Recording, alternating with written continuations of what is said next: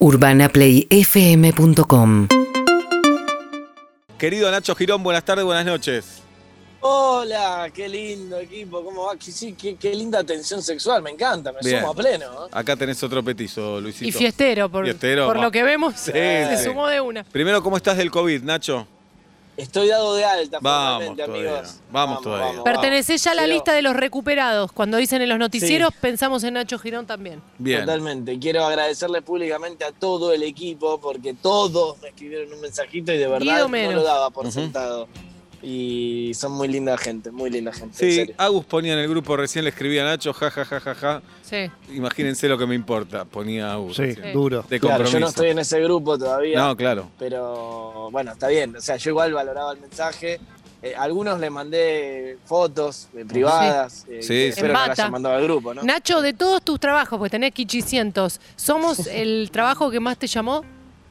Sí, sí, sí. ¿Qué te va a Sí, decir? como, como, no, pero de verdad, como estar muy encima, ¿no? Por Porque en la tele, algunos- pará, porque Nacho trabaja en Telefe Sí. y en la televisión no hay sentimiento. No hay sentimiento. No hay No, sentimiento. les importás. Claro. Y además, ¿sabes Escribile a ver si se murió, le dicen. Claro. Si se murió hay que llamar a otro. Que es nota, aparte. Sí, claro. Como me ven todos los días, además se tomaron una vacación de Nacho. En cambio, como Claro. ustedes me ven los lunes, es como que va, va más cariño, ¿no? No, aparte los compañeros de la tele lo tienen que reemplazar, lo reputearon. Claro, y a Dice, esa se hora. fue a enfermar de COVID Sí. este nabo, decían es un así. Lío, es un lío, pero no saben eh, la felicidad que te da cuando te dan el, el alta. Igualmente les digo una cosa real, eh, dato periodístico, dato no opinión. Sí, Volvés en el mejor de los casos al 80%. ¿eh? En el mejor de los Sí. casos. claro. Si la rompiste, volvés al ¿En, 80%. en qué sentís, eh, en qué te repercutió? Mirá, en, en cansancio respiratorio y físico. Mira. Eh, hoy, hoy volví, por ejemplo, al aire de mi programa en CNN en español, dos horas dura.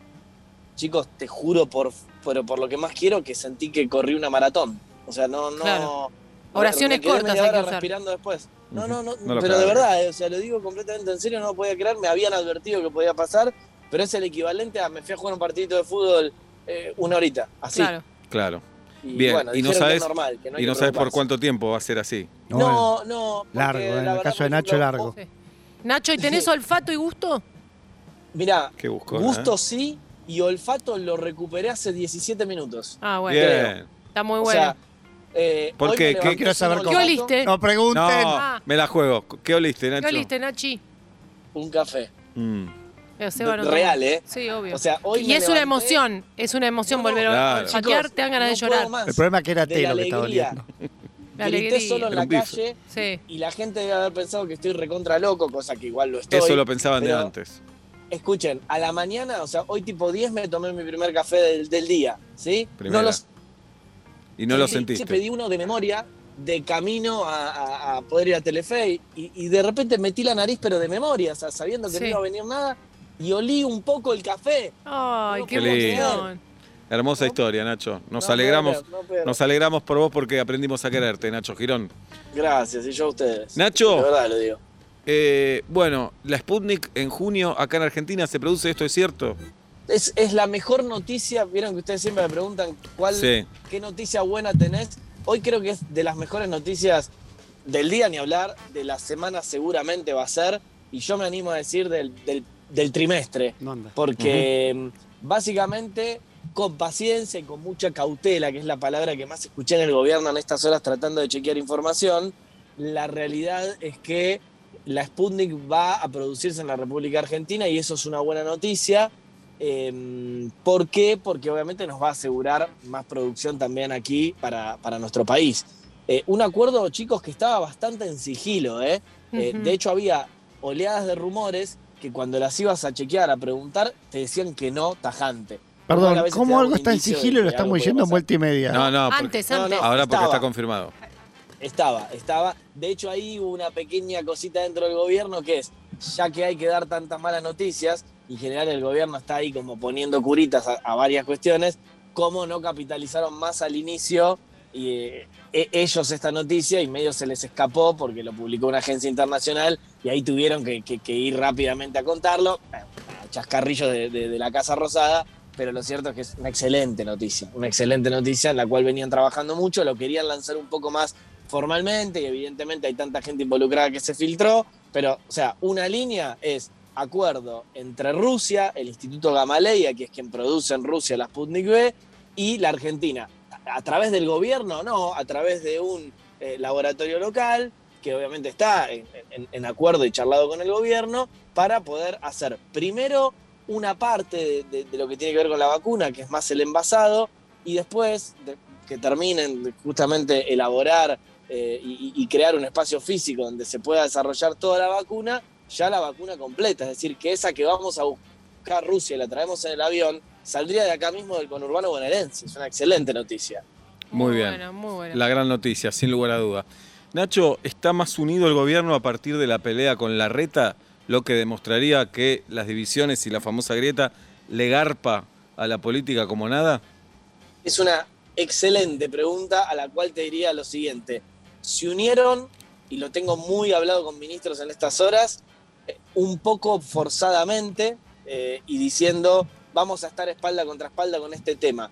Porque todos están de acuerdo, Seba, en, en el gobierno con que, por ejemplo, se suspendan las clases. No, No. para nada. De hecho, eh, te diría que por lo que sondeé, a mí me da más o menos 60% en contra de la decisión de Alberto Fernández, 40% a favor, para, más más menos ahí por lo que estuve sondeando. Es decir, hay un poquito más de gente que no está de acuerdo con, con el fondo de la cuestión, pero que ante la situación del choque con la oposición, cerraron filas comunicacionalmente y dijeron, bueno, nos callamos la crítica y en todo caso no doy más notas, pienso en Nicolás Trota y, y las últimas horas, un tipo que te atiende todo el tiempo y decidió callarse porque si te lo pongo al aire, Seba, ¿qué le vas a preguntar? Por supuesto. Si está de acuerdo, si Y no, pensó- si sabía, si no sabía. ¿Sabés si pensó en renunciar Trota o no, Nacho? A mí me, la última vez que hablé con él, él y su gente me dijeron que no, pero que sí, digamos, tuvo 24 horas de, de tensión hasta que logró hablar tranquilo con el presidente, el presidente lo respaldó y le dijo, ya sé todo lo que me vas a decir, fue decisión mía. ¿No? Esto, esto a colación de que acá lo contamos, ¿no? Si vos le preguntabas a Trota cinco minutos antes de que hablara Alberto Fernández, no tres horas, ¿eh? Cinco minutos antes te iba a decir, no, no, olvídate, las clases no se tocan. ¿Y Fue por qué pensás que Alberto Fernández se mandó solo, sin charlarlo con su ministro de Economía y tampoco sin hablarlo con la reta? Yo esto lo pregunté en la Casa Rosada incluso a, a los voceros de Alberto Fernández y te dicen que no hay una explicación certera más que lo asustó mucho la charla con los epidemiólogos y que él quería dar un efecto sorpresa para justamente Lo dio. eh, sorprender a la gente y, Y a los ministros. y, y- y a- y a- y a lo- sí, si se quiere, pero digo, a la población en general, de que realmente era un momento muy delicado y que me decían que no sabían más de tres o cuatro personas. De hecho, yo pregunté quién sabía y me dijeron Alberto Fernández, Vilma Ibarra, porque es la, es la que escribe, digamos, lo- los decretos de necesidad de urgencia, y que, as- y que cinco minutos antes de- del anuncio no sabía ni Santiago Cafiero, que había hablado con periodistas incluso 15, 20 minutos antes y estaba diciendo otra cosa. Es, decir, que realmente fue un efecto sorpresa. ¿Y qué le dijo a los suyos? Sé que esto va a traer polémica, pero yo me banco las consecuencias políticas que, que traerá y vaya que las trajo desde ya. Sí, ¿no? porque eh, se puede estar de acuerdo no, o en desacuerdo, pero obviamente eh, le trae más costo político que rédito, Alberto, al gobierno en realidad, y a su Sí, imagen. ahí yo estoy esperando, Seba, algunas últimas mediciones de, de- de encuestadoras que son más o menos serias y que hacen relevamiento justamente, que todavía obviamente no están los números de cuánto afectó a- al electorado en general esta decisión y la forma de la decisión. Eh, lo, lo primero que me cuentan los analistas políticos cercanos al gobierno es, en principio, el voto consolidado que tiene el oficialismo no se modifica por una decisión así, pero claramente dividió las aguas, dividió las aguas, ¿no? Y, Claro. y hacia la afuera, digamos, si bien quiso mostrar eh, esto que muchas veces se le reclama, que es autonomía política y poder de decisión personal, también por otro lado, es verdad que un poco le pudo haber salido el tiro a la culata para otros, incluso dentro del oficialismo, con respecto a el presidente del consenso eh, está utilizando otra estrategia que ya no es la de la imagen No, pero está bien, pero en el- amigable, ¿no? En el mapa polarizado es muy difícil que alguien cambie de opinión, ¿no? Totalmente. Tiene que pasar algo gravísimo para que se pase al otro bando. Tal vez que tome un, no sé, una tercera opción que tampoco hay nada demasiado consolidado. No, pero por ahí no, Sí. no, no solo de bandos, porque con esto de las escuelas, por ahí se era explicado mejor que eran 15 días, como está cerrando Noruega, como cerró Canadá, como tanto nos gusta compararnos a veces con otros países, o cómo Sí. acompañaron la vacunación con un cierre corto, por ahí mejor explicado, quedaba todo menos expuesto y era más claro y tenía más, más colaboración.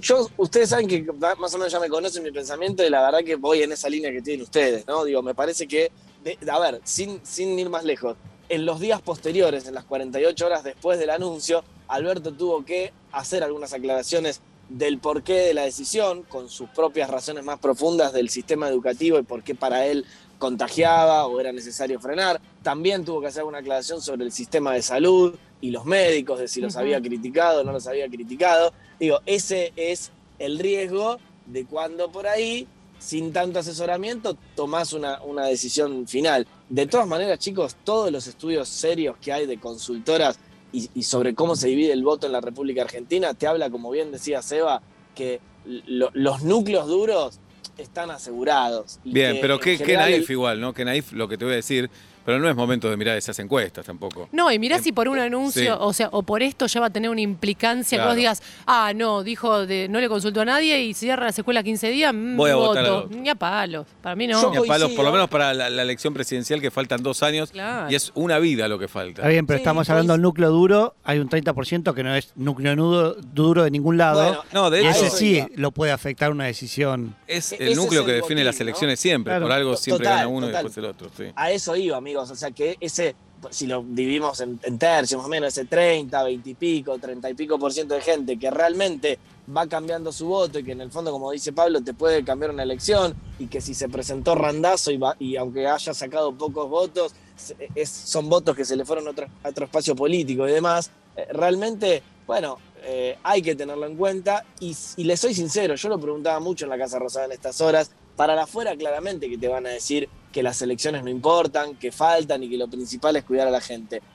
Pero por lo bajo te admiten que obviamente en toda decisión de este año hay un componente electoral y, y me parece que ahí sí te tomo el concepto, Seba, sería naif no tenerlo en consideración, ¿no?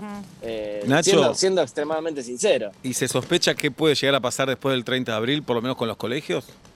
Sí, a mí lo que me cuentan es lo siguiente, que salvo que, que haya un salto muy grande, dado que es un tema que claramente divide a la sociedad, es muy probable que el gobierno se plante en esto de les prometí 15 días para que bajen los números, les doy 15 días y que vuelva la presencialidad siempre y cuando los gobernadores locales lo consideren así necesario. ¿Y si los Van números no bajan? Y si los números no bajan, es una excelente pregunta. No tienen definido, o sea, creo que realmente ¿Viste el que te diga. El, el que te diga que Alberto Fernández decidió qué hacer en 15 días o, unos días, te está mintiendo. Ayer sí escuché, a mí- ahora no me acuerdo Sí. dónde, no sé si fue en el programa de María o Donel aquí a la mañana en Urbana Play, que habían hecho unas estadísticas que mostraban que a partir de las nuevas restricciones, la circulación a la noche bajó, ponele, bruscamente, un 40 o un 50%. Se nota, igual Sí. cuando nos vamos Sí, de acá. sí, sí, se nota claramente, pero digo a nivel AMBA, ¿eh? no solo en Ah. capital. Sí, sí. Y con la restricción escolar no bajó tanto eh, el No. tema de- del transporte, entonces eso lo haría más flexible a la hora de liberar el colegio. No sé si escuchaste algo. Sí, sí, escuché y obviamente ya hay números que está manejando el gobierno y un poco el gobierno es interesante porque, digo, es bastante técnico, pero depende qué estés analizando, encontrás más merma o menos merma. Por ejemplo, no mermó tanto la gente que usa el tren, ¿sí? Bajó apenas un 10% en comparación a la etapa anterior, pero sí bajó bastante la cantidad de gente que usó el bondi. En, en estos días, por ejemplo, bajó cerca del 50% están analizando finamente el cumplimiento de la gente para poder evaluar nuevas eh, restricciones. Pero les iba a decir esto, Nacho Girón, vos estás en condiciones de decirme que las restricciones van a seguir. Yo hoy te digo sí. Riquelme. Todas, no. Mm. Por ejemplo, la, la que más eh, polémica genera es la de las clases. Pero a mí lo que me adelantan del gobierno es que todo esto que tiene que ver con el uso del transporte público, con, con el achicamiento de- del horario para salir a la noche, los bares, la, la cultura y demás, y es muy probable que permanezca al menos otra, otra ronda más de semanas. Bien. Hoy, perdón, hoy la reta salió con María a la mañana números dichos por supuesto por él, este, hablando de capital, que él decía que la inmensa mayoría de las familias que llevan a sus hijos al colegio, a la escuela pública, están en las cercanías, no más de 10 cuadras.